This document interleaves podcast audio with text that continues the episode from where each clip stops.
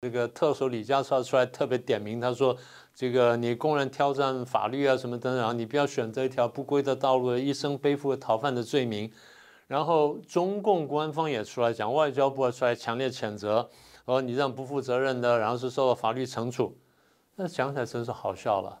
中共去讲法律，中共说人家不守法，这事情还真是滑天下之大稽。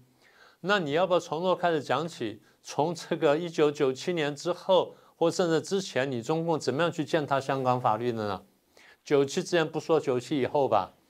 你在中英联合声明里面讲得很清楚，五十年不变。你在这个香港基本法里面讲得非常清楚，而且是你践踏法律在先，你破坏一国两制在先。你不是讲了说舞照跳，马照跑，然后这个股票照炒，然后生活一切不变吗？你不断在收紧的时候，香港就变了。对香港，大家常讲说啊，它是一个自由民主社会，不对。香港向来是一个在英国统治下，向来是一个有自由无民主的社会。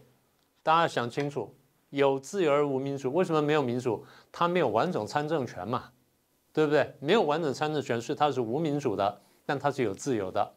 而香港的自由有什么保障呢？由英国由香港的法律，但是背后是英国的民法系统。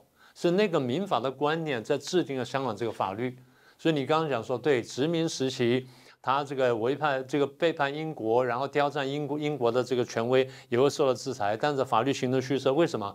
因为大家不觉得不需要去挑战英国的英国的统治，为什么？英国统治看起来比那时候落后中国统治要好，因为中国的统治看起来没那么法治，而英国在香港统治是比较有法律的。所以这么多年来，我们一直晓得香港是一个有自由而无民主的社会，但这个自由跟民主，那不管有多少民主，被中共破坏了嘛。